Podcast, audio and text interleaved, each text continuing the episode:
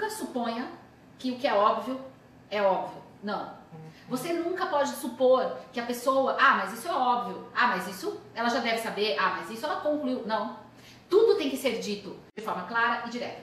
Então, se você chega, fala assim, ah, fulana atende os pacientes. Ela vai atender da cabeça dela, isso vai ter o background da, da, experiência profissional dela, do que ela viveu dentro da casa dela, com a família dela. Tem uma série de influências que você não tem a menor ideia de quais são.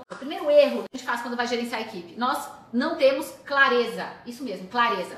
Clareza é poder. Clareza é força. Clareza é resultado.